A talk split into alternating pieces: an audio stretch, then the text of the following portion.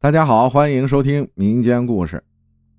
我的哥哥是大神之狐妖追杀。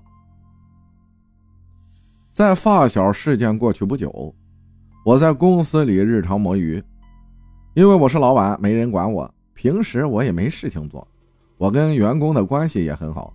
那天天气比较热，我出去给员工买水果、买冰激凌，我过去挨个送到办公区，因为我比较闲啊。其实我不到公司上班也是可以的。等我送到我哥的办公区时，听见我哥在自言自语，说什么几个人在哪里。我当时以为他在打电话，我以为是工作上的事儿，我就问了句：“谁呀？”我哥看了我一眼，转过头去，装作没事一样。我哥本来是侧脸对着我的，我可以看到他的耳朵是没有耳机的。等他转过头。另一只耳朵也是没有耳机的，我立刻上去揪着他耳朵看，确实没有耳机。我说：“你干嘛呢？”我哥说：“啊，没事。”然后转身就出去了。出去的时候还在嘟囔。我追出去要给他水果，结果出去了发现表哥已经不见了，我也没理他，去了别的办公区。我们公司有一个特殊部门，不能说这个部门特殊吧。是这个部门里边的人很特殊，都是学道的。晚上他们会神神秘秘的出去做事情，别人问他们都不会说。我就来到这个部门敲门进去了。进去以后刚好有他们的大师兄在，我就一边给他水果一边问：“我哥自己嘟囔什么东西？他干嘛呢？”大师兄看了我一眼说：“自言自语不是很正常吗？”突然，我哥开门进来了，我们三目对视，然后我哥关门又出去了。我说：“你看，精神病。”从我哥进来到出去就两秒钟，我突然激活了我的侦探基因。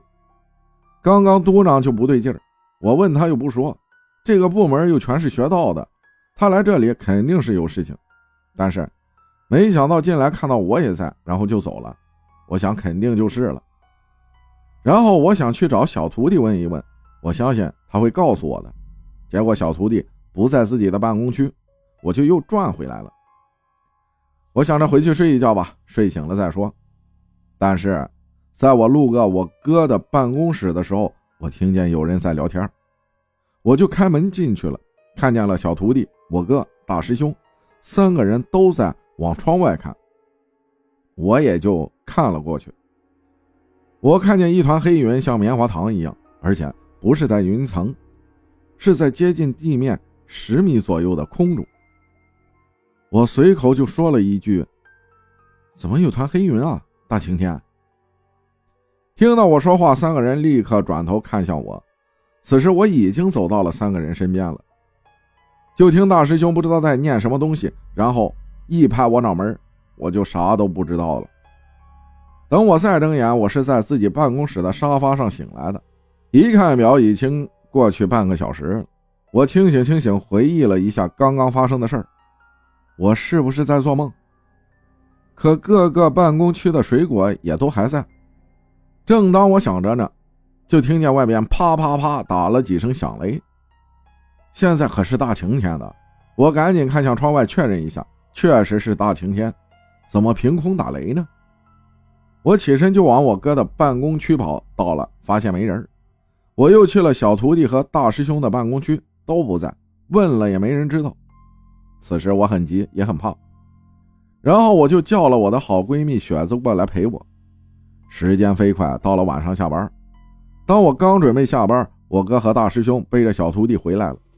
小徒弟脸上惨白，眼睛上重重的黑眼圈，头上还贴了一道符，我吓坏了。赶紧上去问，我哥还是那句话，没事休息一下就没事了。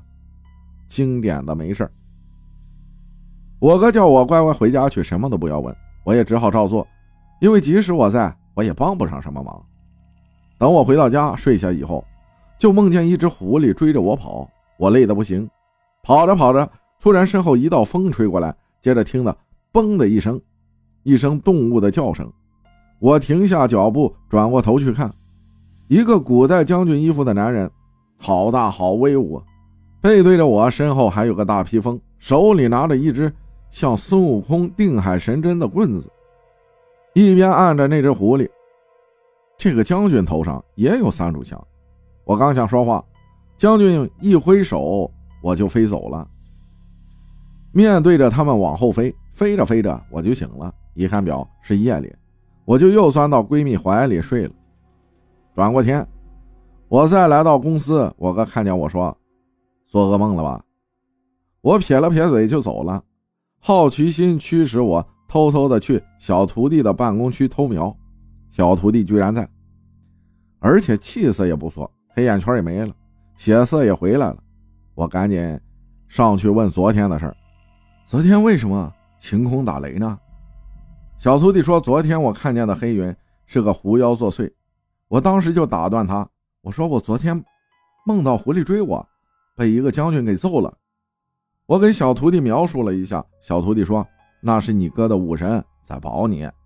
这时我突然想到了我表哥跟我说的“做噩梦了吧”这句话，难道他知道这个狐妖会找我，叫武神来保护我？我顾不得想这些事儿了，我接着问后来怎么了。小徒弟说你被大师兄拍晕了以后，我们就去狐妖那边了，狐妖附身了一个女人。细节我就不跟你说了，你未必听得懂。那个被狐妖附身的女的看了我一眼，我就感觉头昏脑胀。然后你哥开始掐诀，喊了一声“破”，这时候我已经站不稳了，一下就躺地上了。然后听到三声雷响，我也就什么都不知道了。我接着问：“为什么是武神来救我？我仙女姐姐呢？”小徒弟无奈地说：“你又不给人家香火，人家保你也是看你哥的面子，你还想人家出手？”我尴尬的笑了。说的也是。故事到这里就结束了。到现在我也没再梦到那只狐狸了，估计是被武神揍怕了吧。感谢划水的兔兔分享的故事，谢谢大家的收听，我是阿浩，咱们。下期再见。